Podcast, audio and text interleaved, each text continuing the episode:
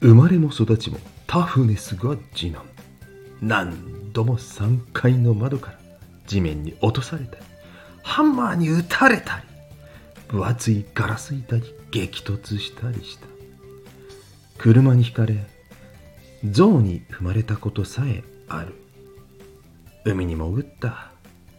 空も飛んだ。泥にまみれて育ってきた。限界を超えるたびに私の体は丈夫になった。挑戦を続ける中で気持ちも強くなった。やがて私はタフそのものとなり世界中の人と同じ時を共有するようになった。流行をまとい頂点を競い音楽を奏で銀幕を飾った。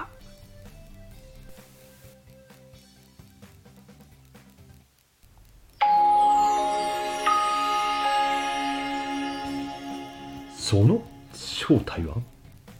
これ G-SHOCK の広告のキャッチコピーの一部を読んでみました。何のことだと思われましたか？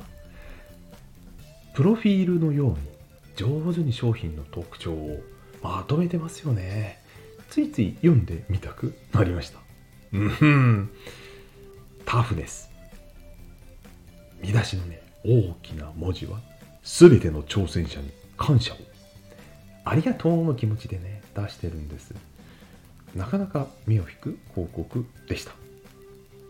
キャッチコピー考えるのも読むの。もそして刺激を受けるのも本当にクリエイティブ。このような広告があるとついつい目に止まってえ目を止めてしまうセーラー G でした。